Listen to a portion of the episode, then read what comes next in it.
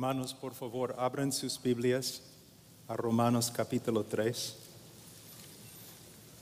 Empezaremos en versículo 23. Pero antes me gustaría decir que es cierto lo que el hermano acaba de decir. No, no hay hombres o mujeres grandes de Dios. Nunca ha habido, nunca habrá. Solamente hombres y mujeres pequeños, débiles, necesitados de un Dios grande, misericordioso, clemente, abundante en amor. A veces pensamos demasiado en los hombres. Si un hombre camina con Dios es solamente por causa de la gracia de Dios. Si el hombre no comete pecado es la gracia de Dios que restringe su pecado. Toda la gloria, toda la honra a Dios. En los últimos tiempos, el Señor, es obvio que el Señor está haciendo algo, ¿no? Levantando predicadores que se preocupen por el Evangelio verdadero. Pero necesitamos tener bastante cuidado de no entrar en un error muy grande de, idolatría. Debemos respetar a los hombres y a las mujeres que caminan con el Señor, pero necesitamos reconocer que todo lo bueno proviene del Padre de las luces. A Él apreciamos a los hermanos, pero honramos a Dios. Especialmente ahora Aquí estamos en este gran lugar, ¿no? Es un privilegio para mí estar aquí siempre en este lugar que significa tanto para, para muchas personas alrededor del mundo. Es un privilegio para mí estar aquí con ustedes. De verdad, hace casi 20 años que no predico así en, en español.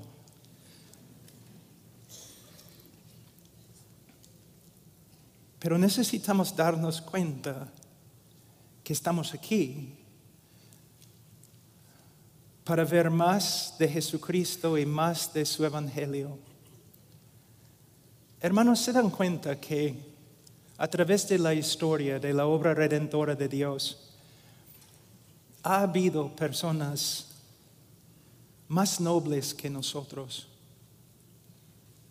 sabios, reyes, maestros, profetas que buscaban, que anhelaban ver lo que hemos visto.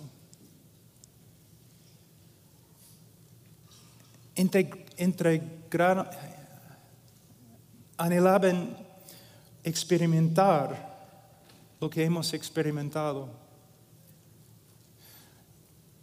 No es una exageración decir que nosotros somos las personas más privilegiadas que han vivido en la tierra.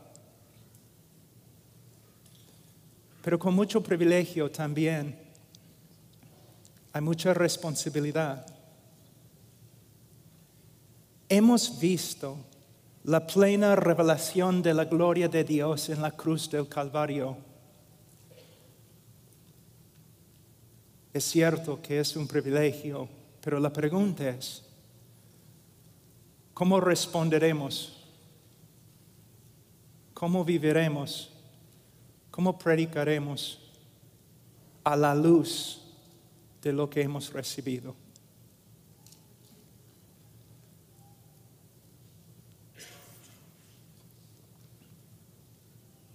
A veces cuando digo a una congregación que voy a enseñar sobre el Evangelio, no, ellos me miren como, porque ya, ya conocemos el Evangelio.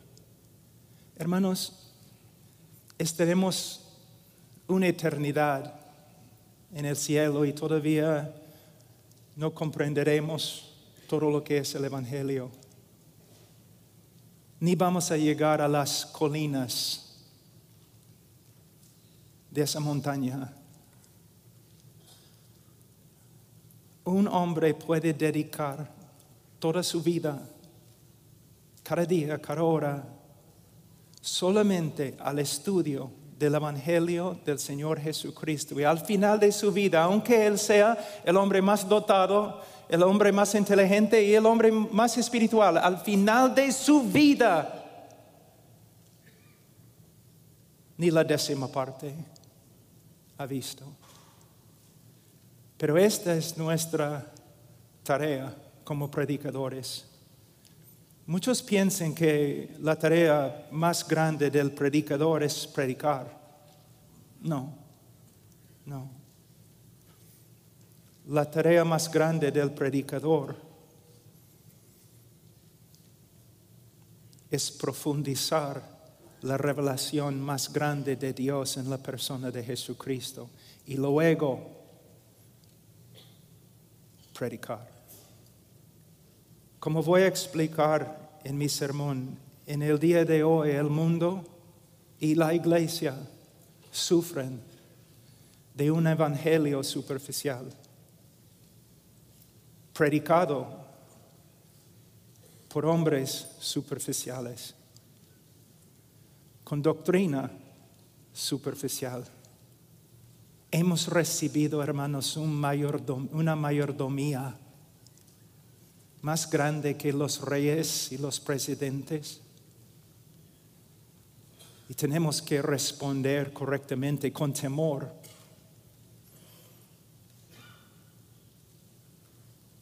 Con una solemnidad, sabiendo el que ha recibido mucho, de él se demanda mucho.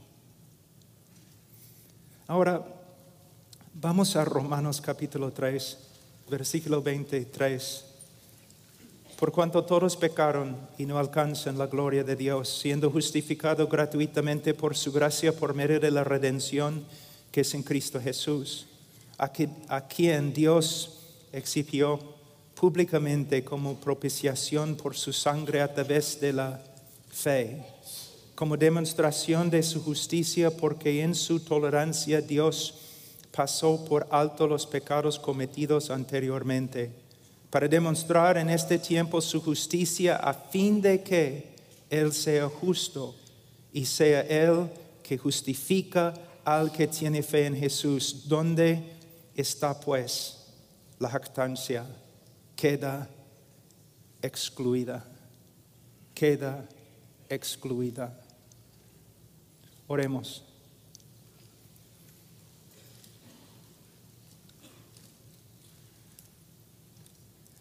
Padre, yo me acerco en el nombre del Señor Jesucristo.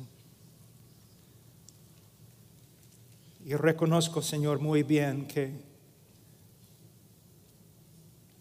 Fuera de Él no tengo parte contigo.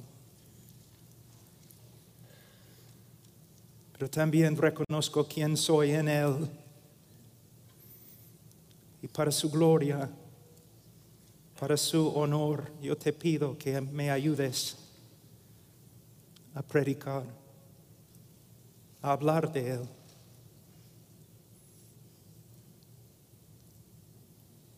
Señor, aun cuando predico en, en mi propio idioma. Cuando hablo de Él, mi sermón es patético. ¿Cuánto más te necesito hoy? Solo quiero, Señor, que Él sea glorificado. A Él, a Él, a Él, a tu Hijo sea la gloria. A Él a través de su cruz. En nombre de Cristo Jesús. Amén. Antes que empecemos, me gustaría saber a qué hora tengo que terminar. No hay reloj aquí. Ok, ¿puedes así para mí? Oh, ya. porque si no voy a predicar cinco horas. La palabra evangelio proviene de una palabra griega que significa buenas o gratas noticias. Son las mejores noticias, las mejores. Este mensaje tiene preeminencia. No es un mensaje entre mensajes, hermano. Es el mensaje de todos los mensajes. Y el Evangelio, de verdad, buenas noticias, pero necesitamos darnos cuenta que para entender las buenas noticias, también tenemos que entender las malas noticias. Este es un problema en el día de hoy. Si amamos a los hombres, vamos a decirles la verdad acerca de su, su condición ante Dios. Si no predicamos con respecto al pecado, si no nos esforzamos a predicar bíblicamente acerca del pecado, es una de las demostraciones más grandes que nosotros nos amamos a nosotros mismos y no a los demás. Si yo te amo, si soy un hombre de integridad, si soy un médico de integridad y me doy cuenta que tú tienes cáncer, yo tengo que darte las malas noticias y si no, soy hipócrita. Soy un monstruo de iniquidad. Hay muchos pastores y predicadores en el día de hoy que predican como predican porque se aman a sí mismos y no a la congregación y no a los pecadores. Entonces nosotros tenemos que dar lugar a la necesidad de explicar a los hombres que son pecadores. Los antiguos predicadores eran así. Ellos predicaban la ley, ellos predicaban la santidad de Dios, ellos usaron todo lo que pudieron encontrar en las escrituras para demostrar, para convencer a todos que son pecadores, porque solamente el pecador busca salvación. Y solo el pecador puede glorificar a Dios, de verdad, por medio de recibir la gracia que ahora sabe que necesita. No debemos ser hombres rudos, enojados. Debemos ser hombres misericordiosos, clementes, llenos, llenos de amor, pero a la vez nosotros en amor tenemos que explicar, mostrar a los hombres que son pecadores. Y podemos ver esto en este texto, no solamente en los textos que he leído, pero sino también en, el capítulo, de, capítulo 3 de Romanos. Podemos ver Pablo con un intelecto único, con una sabiduría de Dios, el apóstol de los apóstoles, el misionero de los misioneros, el teólogo de teólogos. Y él está usando todos los dones que el Señor le ha dado con un solo propósito, condenar al mundo. Condenar al mundo. Para que todo el mundo busque a Dios y la salvación de Dios en Calvario, en la persona de Cristo. La palabra pecar proviene de una palabra griega que significa extraviarse, errar, no dar en el blanco. Es como un arquero que lanza flecha tras flecha tras flecha, pero nunca llega al blanco. En el Catecismo de Westminster el pecado se define como la falta de conformidad con la ley de Dios o la transgresión de ella. Si solamente hablamos así acerca del pecado, entonces los que nos escuchen van a pensar que el, pecado no es tan malo, el pecado es como un, un error humano y nada más. Pero la Biblia nos enseña que el pecado de verdad es horrible, horrible. Entonces, ¿cómo podemos convencer a los hombres que su pecado es tan horrible como la Biblia dice? Bueno, podemos estudiar la ley con ellos. Podemos pasar por las escrituras con ellos, podemos hablar de un montón de cosas, podemos mostrarles el Calvario donde Cristo murió por el pecado, pero donde debemos empezar es con la persona misma de Dios. Mira, nuestro pecado no sería un problema si Dios fuera como nosotros, ¿te das cuenta? Si Dios fuera un Dios injusto, inmoral, Él no tendría problemas con pecado. Pero la Biblia enseña que Dios es santo, santo, santo. Y es solo a la luz de la santidad y la justicia de Dios que los hombres pueden ver cuán horrible es el pecado. Entonces, si tú quieres predicar el Evangelio, hermanos, si quieren predicar el Evangelio, ustedes tienen que enseñar quién es Dios. Cuando pecamos, no estamos pecando contra un insignificante alcalde de un pueblo pequeño, de, un pueblo pequeño. Cuando pecamos, estamos pecando contra el creador del universo el rey de los reyes y el señor de los señores, el creador y sustentador de todo lo que hay. Les voy a dar un ejemplo, una ilustración que tengo aquí.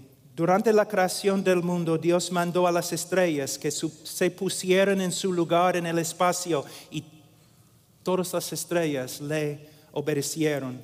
Él mandó a los planetas que giren en el círculo que Él había marcado para cada uno y le obedecieron. Él mandó a las montañas que se levanten, se levantaran. Y Él mandó a las valles que se bajaran. Y todos le obedecieron. Él gritó al mar, tú vendrás hasta este límite y no pasarás. Y el mar se sometió y le adoró. Luego Dios dice al hombre, ven. Y el hombre sacude su puño en la cara de Dios y grita, no. Por eso en el día de juicio, aún la creación, el universo entero se va a levantar y condenar al hombre por su desobediencia contra un Dios que es merecedor de toda honra, toda gloria, nuestra devoción, nuestra vida, cada pensamiento. Él es digno de cada pensamiento nuestro. Es digno de todo lo que tenemos en cuerpo y corazón. Pero le negamos, le negamos, le negamos. El hombre no puede ver cuán horrible es el pecado a menos que tenga una idea acerca de lo que la Biblia dice acerca de Dios. Uno de los problemas más grandes en el día de hoy, y voy a leer, predicando el Evangelio, es que los hombres no sepan que son... No, el problema no es que no sepan que son pecadores. Ellos saben que son pecadores, no les importa. Y no les importa porque no saben quién es Dios. Y no saben quién es Dios porque los predicadores no están predicando acerca de Dios. Si yo voy a tu iglesia, tengo una pregunta. Si yo estoy allí dos, tres, cuatro años, ¿cuántos sermones voy a escuchar acerca de los atributos de Dios? ¿Cuánto me vas a enseñar acerca de su carácter? Santo, santo, santo, justo, justo, justo, sus decretos, sus obras, su voluntad. Los hombres pecadores no tienen miedo de Dios porque no saben quién es y no saben quién es porque los predicadores no están predicando acerca de lo más importante, el conocimiento de Dios. Jeremías 9, 23, 24. Así dice el Señor, no se gloríe el sabio de su sabiduría. Hay muchos predicadores en el día de hoy que están enseñando, ¿no? Pequeñas verdades para ayudarte a arreglar tu vida. Están dando a la congregación pequeñas ayudas para mejorar su vida, para que puedan realizar sus sueños. Hermanos, somos hombres de Dios.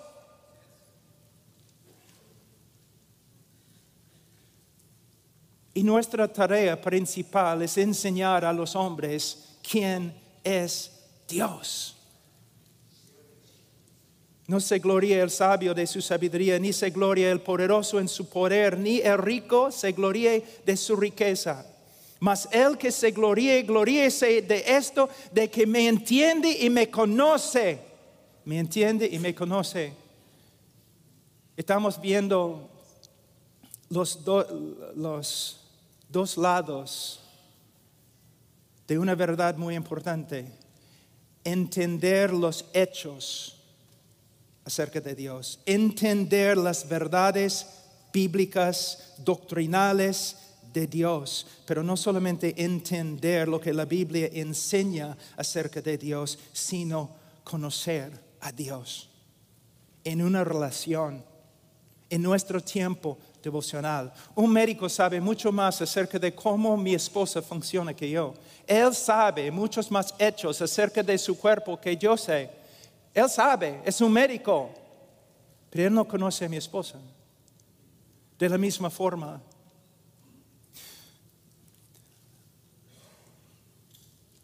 todos nosotros debemos estudiar las escrituras más. Debemos dejar de correr por todas partes haciendo un montón de, montón de cosas que no importan y debemos dedicarnos a estudiar las escrituras.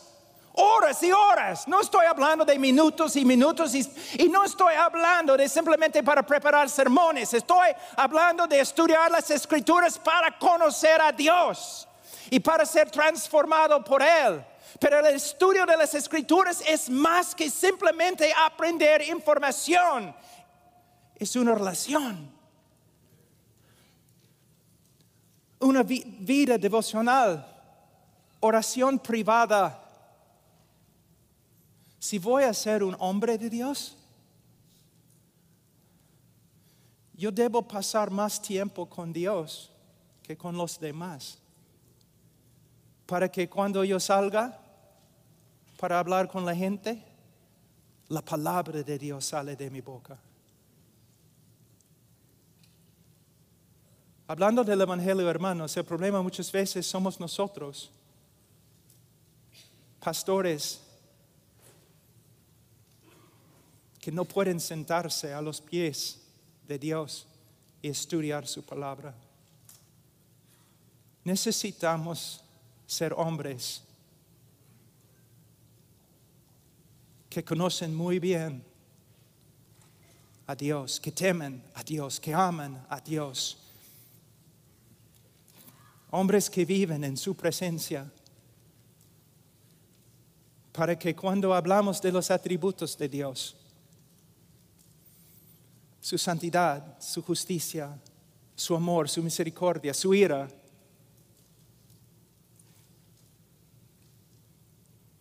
no solamente somos como un loro que habla cosas que ha escuchado, pero son verdades que son una parte de nosotros.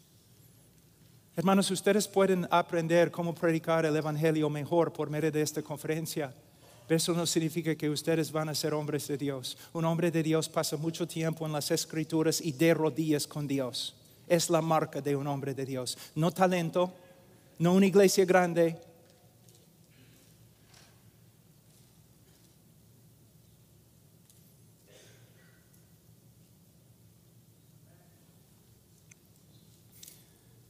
El que se gloríe, gloríese de esto, de que me entiende y me conoce, pues yo soy el Señor que hago misericordia, derecho y justicia en la tierra, porque en estas cosas me complazco, declara el Señor, tu ambición más grande debe ser, si quieres ser un predicador del Evangelio, tu ambición más grande debe ser el conocimiento de Dios. Conocimiento teológico y conocimiento personal. Tú no solamente estudias acerca de Dios, tú andas con Él. en las noches cuando no puedes dormir, en la vigilia, cuando nadie más se mueve, a solas con Él. Este es el tipo de predicador que necesitamos en el día de hoy. Hay un texto en Oseas 4:6, mi pueblo es destruido por falta de conocimiento. Por cuanto tú has rechazado el conocimiento, yo también te rechazaré para que no seas mi sacerdote. Como has olvidado la ley de tu Dios, yo también me olvidaré de tus hijos. ¿Cuál fue el crimen más grande de Israel? Una falta de conocimiento de Dios. Y los padres, los sacerdotes, los maestros en Israel, ellos eran básicamente ignorantes de la revelación de Dios. Y por causa de su ignorancia, sus hijos espirituales sufrieron.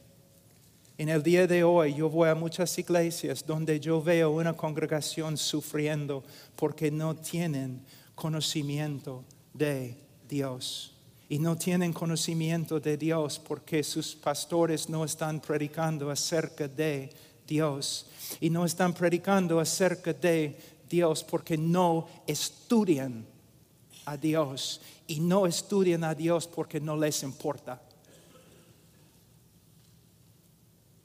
Y una conferencia acerca de evangelismo no va a cambiar este problema, sino pastores y predicadores arrepintiéndose y corriendo de nuevo donde empezaron, regresando a donde empezaron, a los pies de Dios, viviendo para conocerlo. 1 Corintios 15, 34, un texto que es tan importante, pero muchas veces se pasa por alto. 1 Corintios 15, 34, sed sobrios como conviene y dejad de pecar, porque algunos no tienen conocimiento de Dios para, vergüenza vuestra, lo digo. ¿Pueden ver lo que Pablo está diciendo? Hay una relación directa entre una falta de conocimiento de Dios, una falta de conocimiento de Dios y la moralidad de una congregación.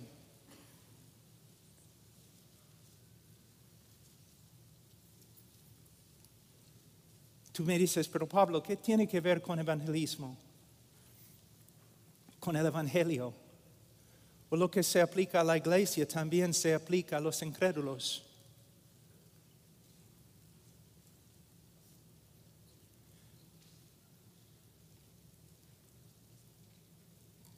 Cuando no hay un conocimiento bíblico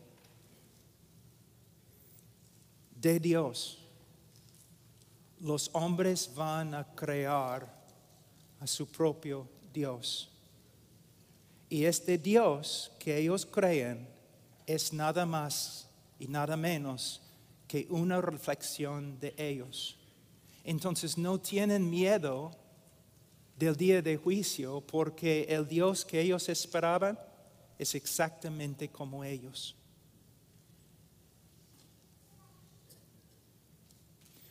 En el Antiguo Testamento, en el Nuevo Testamento, para el mundo perdido y para la iglesia de creyentes, la necesidad más grande es la misma.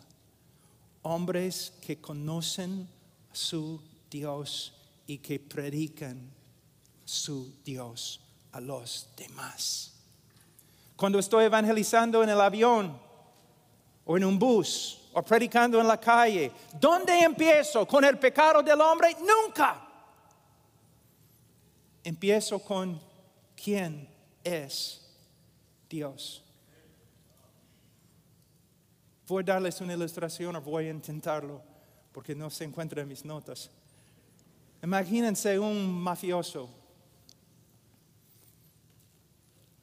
arrestado en la cárcel, tiene que comparecer ante el, tribunal, ante el juez, y el día de su juicio llega y él está totalmente tranquilo, totalmente tranquilo. Está feliz el hombre, no tiene ningún problema en el mundo, está feliz.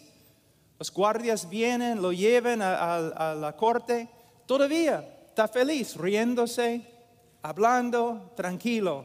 ¿Por qué? Ha comprado el juez. Él sabe que el juez es suyo. Que el juez es tan corrupto como él. Entonces está feliz. Pero cuando entra el tribunal y ve que el juez corrupto ha sido cambiado por un juez justo, su actitud cambia.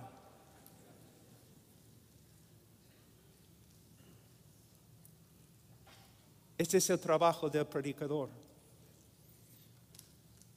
El hombre piensa que no tiene problemas con Dios, porque Dios no tiene problemas con él que Él y Dios son amigos, que están de acuerdo en todo. Pero cuando el hombre aprende quién es Dios, todo cambia. Y el hombre va a arrepentirse o el hombre va a pelearse aún más contra Dios. Pero algo va a suceder. Algo va a pasar. Ahora, en versículo 3:23, Pablo dice, por cuanto todos pecaron. Y hemos demostrado que nadie puede entender esta frase excepto a la luz de los atributos de Dios. Entonces, pastores, predicadores, evangelistas, dedíquense a predicar los atributos de Dios. Pero también él, dice acá, y no alcanzan la gloria de Dios si estudias la historia de interpretación con respecto a este texto, tú vas a ver una evolución muy interesante que va de acuerdo con las ideas de nuestra cultura. En el día de hoy, cuando uno lee este texto, está destituido de la gloria de Dios, mayormente el evangelista sigue con, Dios tiene un plan maravilloso para tu vida. y Él no puede lograr este plan en tu vida porque no quieres. Dios tiene tantos sueños para ti.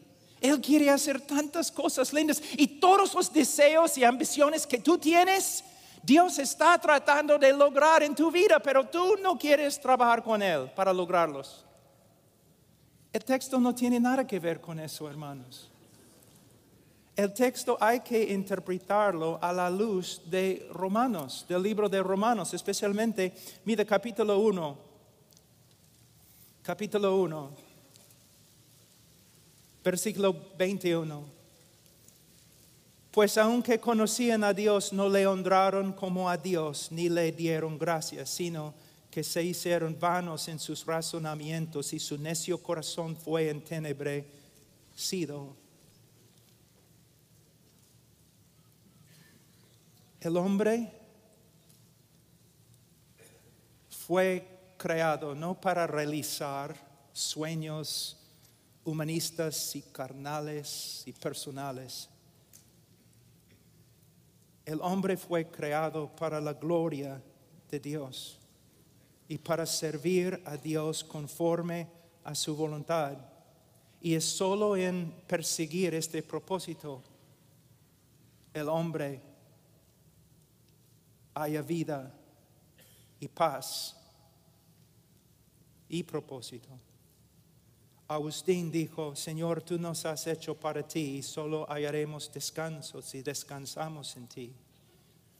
Hermanos, no solamente tenemos que enseñar a los hombres que son pecadores, y no solamente tenemos que enseñarles quién es Dios, sino también nosotros tenemos que enseñarles la vanidad de la vida separada de Dios. Es una vanidad absoluta, patética.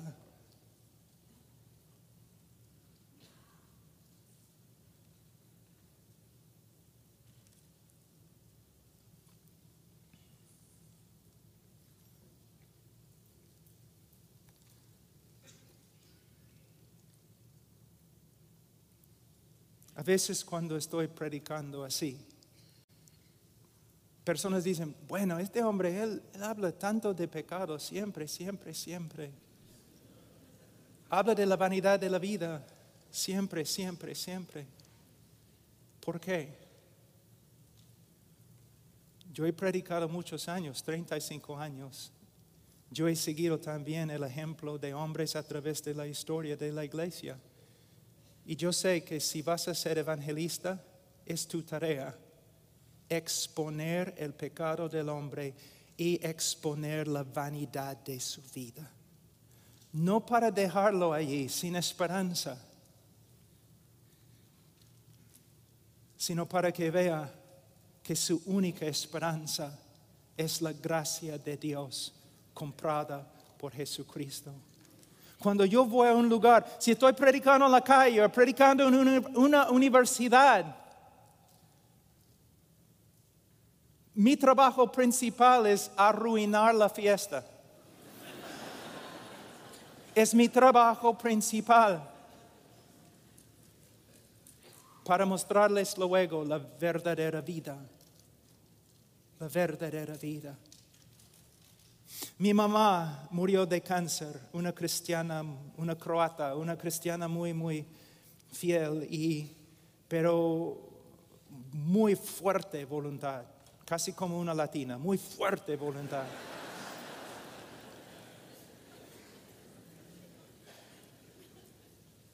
No exactamente como una latina, porque me casé con una latina, y ella tiene una voluntad mucho más fuerte que mi mamá.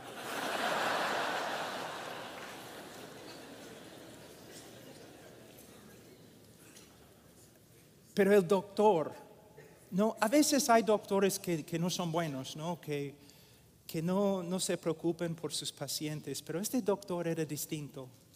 De verdad se preocupaba por mi mamá. Se notaba que amaba a mi mamá. Y él sabía que mi mamá era muy fuerte de voluntad. Entonces, él sabía que ella no iba a aceptar su diagnosis.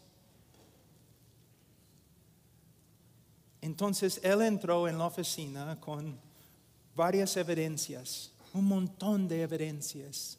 Y él dijo, ah, señora Washer, tengo que decirte, tú tienes cáncer y es muy, muy grave y tenemos que actuar ahora. Y ella dijo, yo no tengo cáncer. Yo trabajo en el campo con vacas, mi jardín, yo no tengo cáncer, yo soy más fuerte que tú. señora Washer, aquí es la primera evidencia, los rayos X. Ah.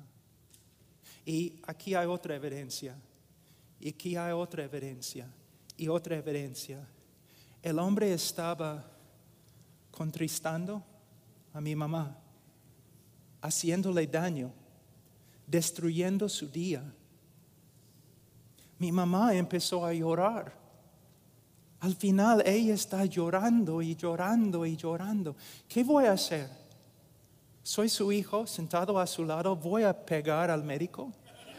Porque, porque ha hecho que mi mamá llorara, ¿no? Yo amaba, respetaba al médico. ¿Por qué? Él estaba diciéndole cosas muy, muy difíciles porque él era un médico de verdad.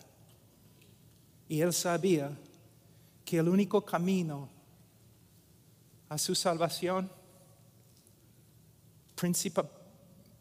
para empezar en su camino a la salvación, ella tenía que reconocer que estaba muriendo.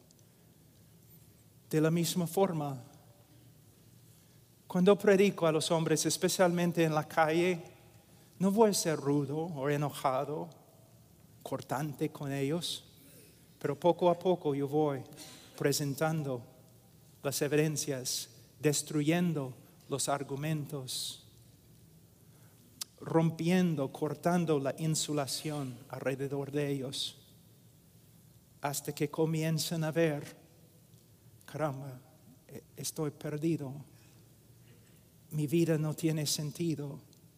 Y a veces, hermanos, horas, a veces días, a veces meses con una persona hasta que vea.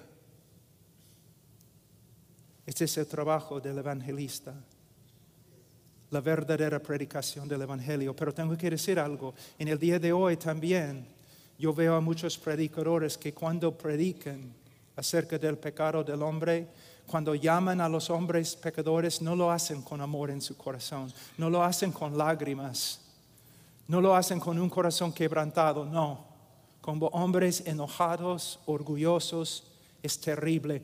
Cuando Jonathan Whitfield predicaba, lágrima tras lágrima, pidiendo a los hombres que reconozcan su, su pecado y que vuelven a Dios a través de Cristo.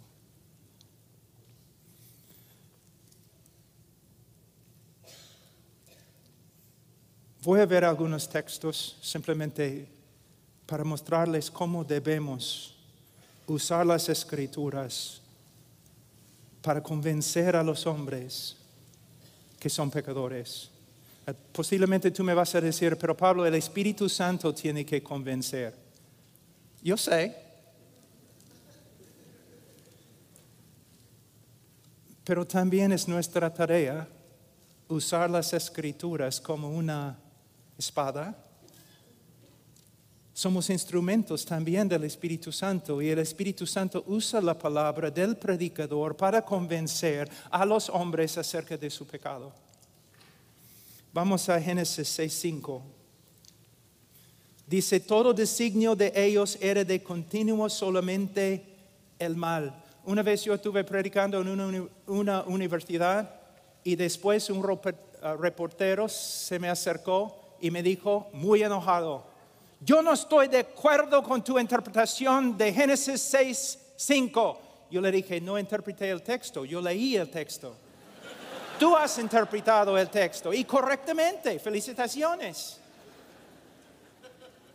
Es lo que la Biblia dice acerca del hombre. Y es cierto, hermanos. Si yo pudiera poner todos tus pensamientos en un DVD y yo pudiera dar este DVD aquí en el auditorio, mostrar todos los pensamientos que has pensado toda tu vida, tú correrías de aquí con vergüenza y nunca regresarías. ¿Cómo sé? ¿Soy profeta? No, es lo que la Biblia dice.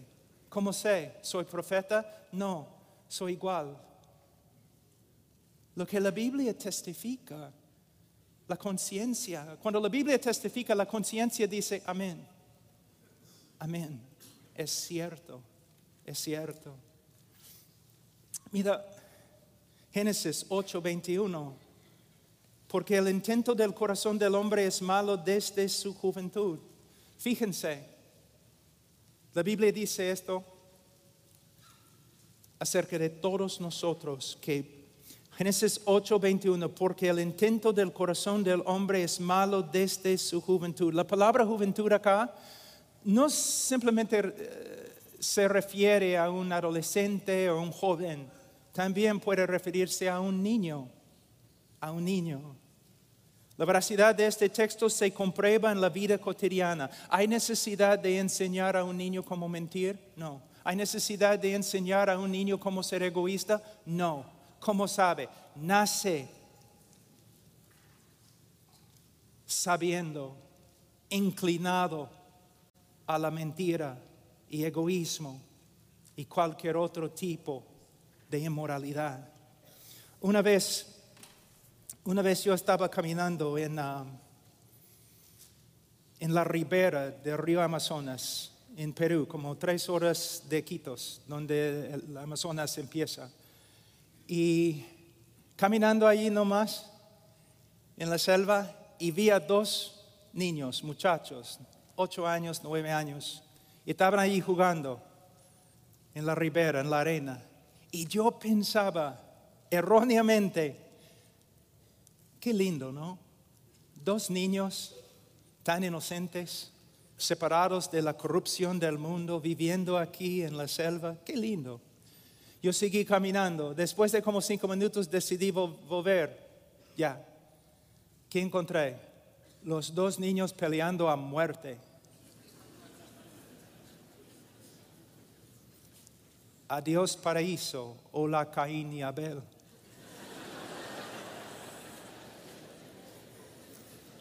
Imagínense un niño, imagínense un niño un ratito y lo pones en un cuarto con los mejores juguetes del mundo, los mejores juguetes que existen. Y tú le das juguete tras juguete hasta que encuentras el juguete que no le gusta. Él bota el juguete, tú lo pones en sus brazos de nuevo. Él bota el juguete, tú lo pones en su brazo ¿Cómo puedes cambiar la actitud del niño con respecto al juguete que odia? Solamente tienes que traer otro niño. y sentar el otro niño enfrente al primer niño y poner en, en sus brazos el juguete. ¿Qué va a pasar? La tercera guerra mundial. y hermanos, Toda la historia, toda la literatura secular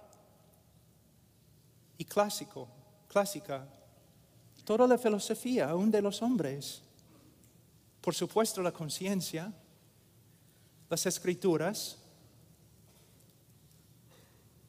los periódicos hasta el día de hoy testifican que el hombre es pecador. Pero el hombre no es pecador porque peca, sino peca porque es pecador por naturaleza. El texto clásico es Salmo 51.5, He aquí en maldad he sido formado y en pecado me concibió mi madre. Ahora, una ilustración más y vamos a ir, si tenemos tiempo, a la respuesta de Dios con respecto a nuestro pecado. En Isaías 64, 6 la Biblia dice, si bien todos nosotros somos como suciedad y todas nuestras justicias como trapo de inmundicia y caímos todos nosotros como la hoja y nuestras maldades nos llevaron como viento. Yo he trabajado con los leprosos. La lepra es una enfermedad muy, muy grave. Vamos a decir que tenemos un leproso con nosotros hoy. Olemos su hedor podemos ver la sangre y el pus saliendo de su cuerpo. Es una escena que ni el más fuerte puede aguantar. Es algo horrible, hermano. Pero vamos a decir que nosotros decidimos ayudarle. Entonces mandamos a una persona y él va a una tienda muy, muy fina aquí en, en Los Ángeles y compra una ropa de seda de, muy, muy exquisita, o una tela de seda, y regresa y nosotros envolvemos al leproso en la tela. Por un segundo se ve bonito, pero ¿qué va a pasar? La corrupción de su cuerpo va a sangrar por la tela y la tela va a llegar a ser tan corrupta como el hombre mismo. Esta es la razón por la cual el hombre no se salva por las obras. Porque sus obras salen de una naturaleza corrupta.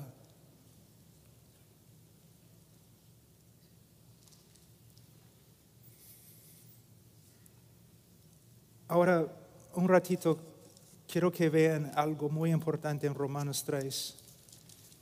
El apóstol Pablo en capítulo 3, versículo 10. 10 a 20.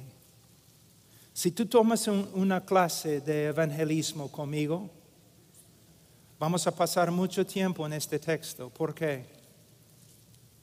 Esta es la conclusión de todo lo que Pablo ha escrito. Aquí podemos ver la estrategia de Pablo en tratando el pecado de los hombres. Él ha usado varios argumentos, pero ahora puesto que también no solamente está hablando a los gentiles, sino también está hablando a los judíos, Él va a terminar con varios textos de las escrituras, texto tras texto tras texto. Yo hago lo mismo cuando hago evangelismo con una congregación o con una persona, texto tras texto, tras texto, tras texto. Hasta que por medio de las escrituras y el poder del Espíritu Santo que se manifiesta por, a través de las escrituras, el hombre pueda ver su pecado. No hay justo ni aún uno. No hay quien entienda, no hay quien busque a Dios. Todos se han desviado, aún se hicieron inútiles. Él está destruyendo con cada texto los argumentos de los judíos. Todos se han desviado, aún se hicieron inútiles. No hay quien haga lo bueno, no hay ni siquiera uno. Y él sigue un versículo después de otro versículo y al final llega versículo 19 y dice, ahora bien sabemos que todo, sabemos que cuanto dice la ley lo dice a los que están bajo la ley.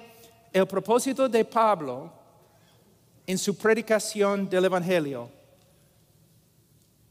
su primer propósito, para que toda boca se cae y todo el mundo sea hecho responsable ante Dios. El propósito de Pablo en predicar con respecto al pecado y el pecador, su propósito, su fin, condenación de todos. Con los textos es como tienes un pecador acá, ¿no? Y con los textos él pone barras para que no pueda escaparse por acá. Luego barras por acá y barras por atrás y barras por acá y cemento en el piso para que el pecador no puede hacer nada excepto mirar arriba. Encarcelar al pecador. Y de nuevo, yo repito, si vas a trabajar con un cuchillo tan filudo, Tienes que hacerlo con bastante cuidado, con bastante sabiduría y con bastante amor. Pero a la vez tienes que hacerlo. Encerrar al hombre para que no tenga ninguna esperanza.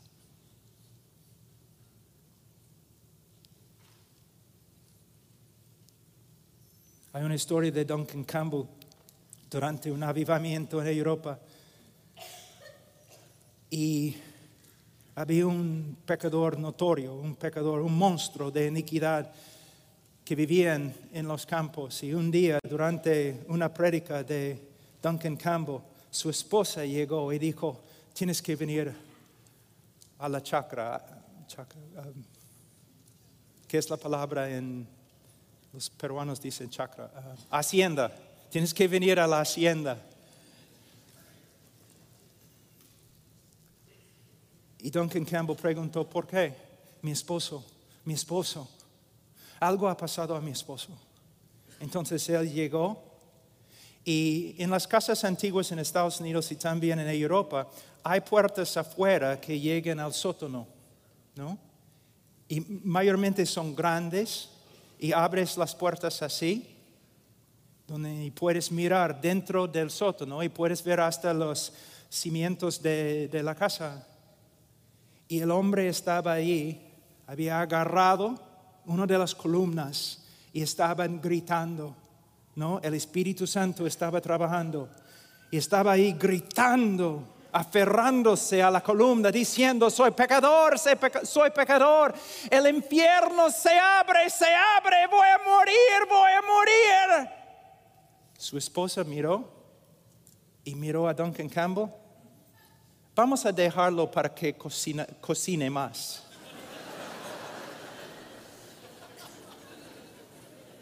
Hermanos, los antiguos predicadores hicieron lo mismo. Muchas veces no pasamos suficiente tiempo operando haciendo cirugía con la palabra de Dios para que los hombres sepan de verdad que necesitan un Salvador. Yo sé, es una ilustración graciosa, pero en serio, yo he estudiado los predicadores de antigüedad. Muchas veces hablamos cosas muy buenas acerca de ellos, pero no es suficiente, debemos imitarlos.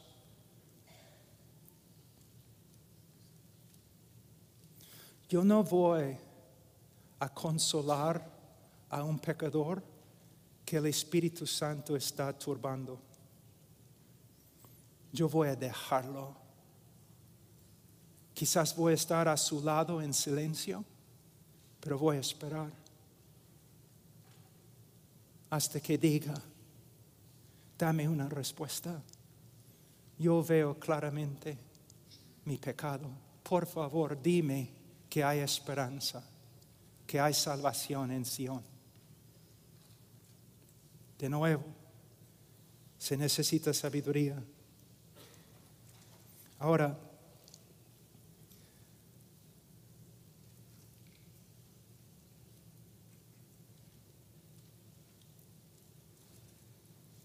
el tiempo ya vuele. Entonces, ¿cuánto tiempo más tengo? Diez minutos, ok. Ahora vamos a ver algo de la respuesta de Dios con respecto al pecado del hombre. En el día de hoy es muy popular decir que Dios ama al pecador y que Dios odia el pecado, pero ama al pecador. Y quiero decirles que esta frase, dentro de esta frase hay verdad. Dios ama al pecador. Y si tú dejas de creer que Dios ama al pecador, entonces por favor también deja el ministerio. Dios ama al pecador. Pero a la vez, si no exponemos bien el texto, llega a comunicar algunas cosas que no son ciertas. Que Dios simplemente ama al pecador y su problema no es con el pecador, sino con el pecado. Y la Biblia enseña lo contrario.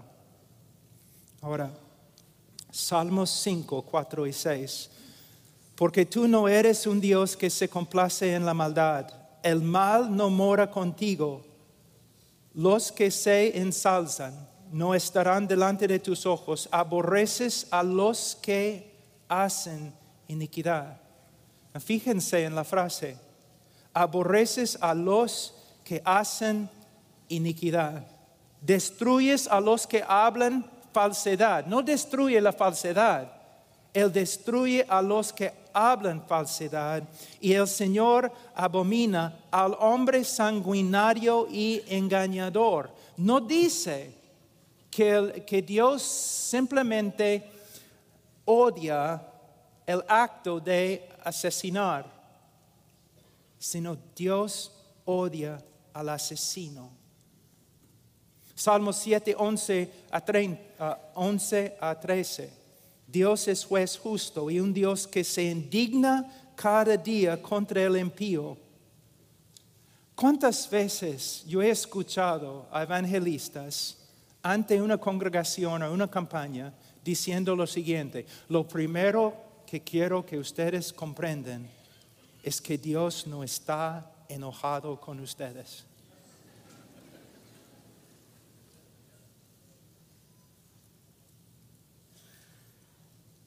Yo entiendo lo que el evangelista quiere lograr y a veces su, su propósito es noble, pero él está diciendo algo que no es cierto.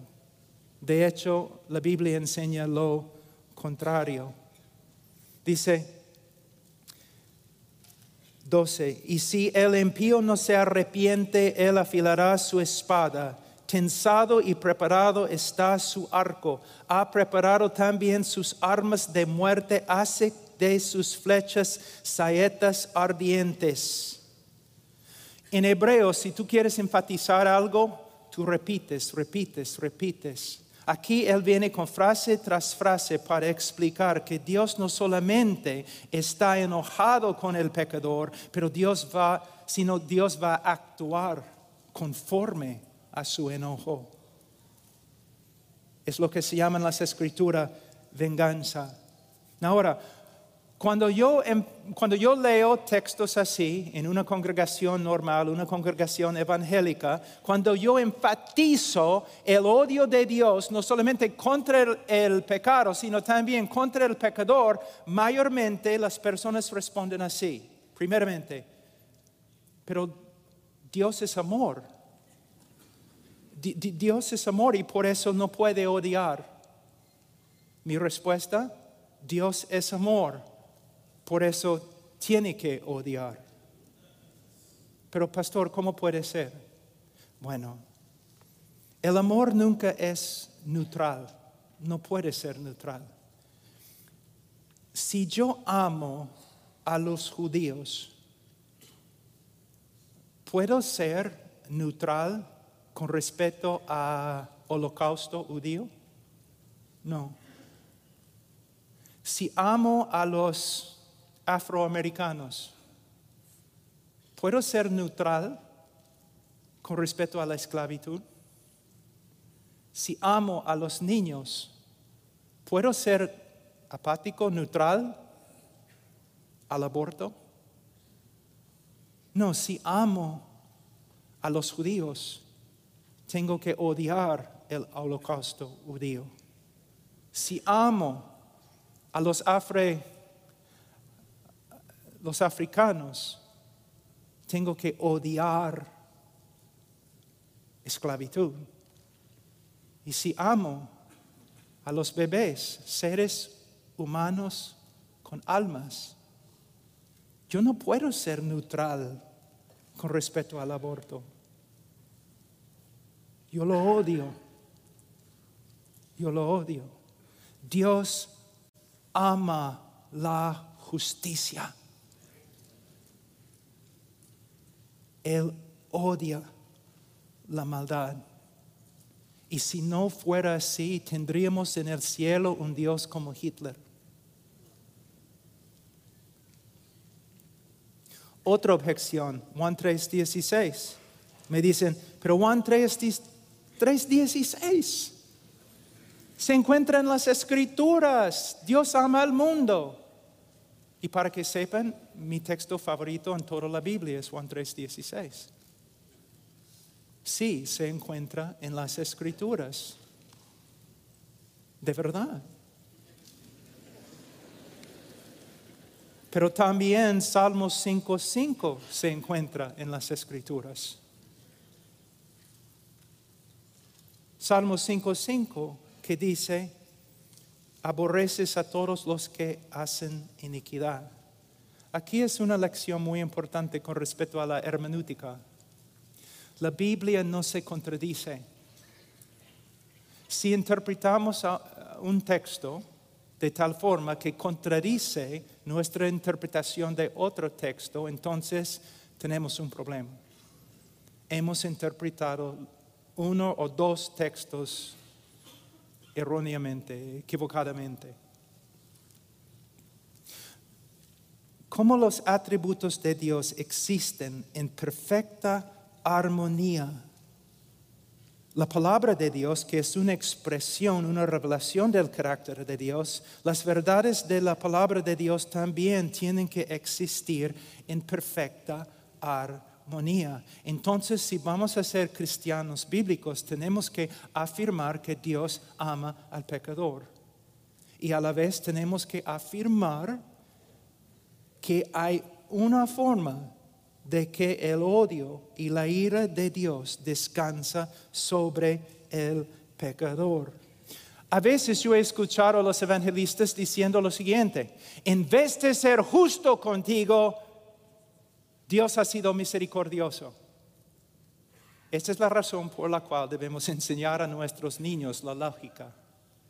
Porque una persona que dice tal cosa está diciendo lo siguiente, que el amor de Dios es injusto.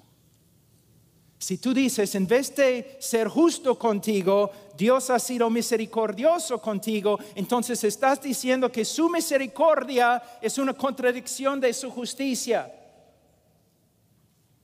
Dios no puede demostrar su amor a causa de su justicia, a causa de su santidad. Es un Dios perfecto y sus atributos existen en una armonía perfecta. Entonces, oh, me gustaría mostrarles dos versículos para respaldar lo que estoy diciendo. En el mismo Juan 3:16 tenemos también Juan 3:18. El que cree en el Hijo no es condenado, pero el que no cree, cree, ya ha sido condenado porque no ha creído en el nombre del unigénito Hijo de Dios. Dios ama al mundo, Juan 3:16, y Dios condena a todos los que no creen en su Hijo. Versículo 36, el que cree en el Hijo tiene vida eterna, pero el que no obedece al Hijo no verá la vida, sino que la ira de Dios permanece sobre él. La pregunta es, ¿cómo podemos reconciliar estas dos verdades? Siempre cuando la mente humana intenta reconciliar ciertas verdades, hay limitaciones pero podemos llegar a conclusiones bíblicas. Les voy a dar una ilustración. En el mundo, en el día de hoy, el amor de Dios se revela por medio de lo que Dios ha hecho a través de su Hijo Jesucristo, porque de tal manera amó Dios al mundo que ha dado a su Hijo unigénito para que todo aquel que en Él cree no se pierda, mas tenga vida eterna. Y el amor de Dios se manifiesta a todos los hombres por medio de la obra redentora de Cristo. Pero lo que necesitamos ver es lo siguiente. Imagínense. El amor de Dios o la naturaleza de Dios es de tal calidad hay tanta gloria, infinita gloria, más allá que nuestra comprensión, que Él puede amar aún los objetos de su ira. Y con una mano, hoy, hoy día, a través de la historia, con una mano, Dios está restringiendo su ira así. Y con otra mano, Dios está llamando a los hombres que vengan, que vengan, que vengan. Pero un día, en la vida de cada uno, y un día, en la segunda venida de nuestro Señor Jesucristo, Dios va a retirar su llamado y no va a llamar más. Y Dios va a retraer su mano y no va a restringir más su ira. Y todo el mundo incrédulo será inundado, consumido en la ira de Dios. Y nosotros somos predicadores de este mensaje. Un mensaje tan solemne.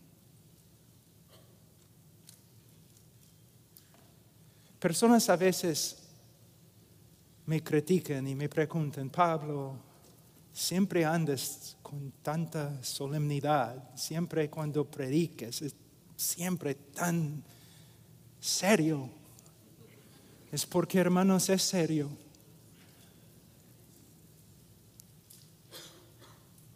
No estoy aquí para que tú realices tu mejor vida ahora.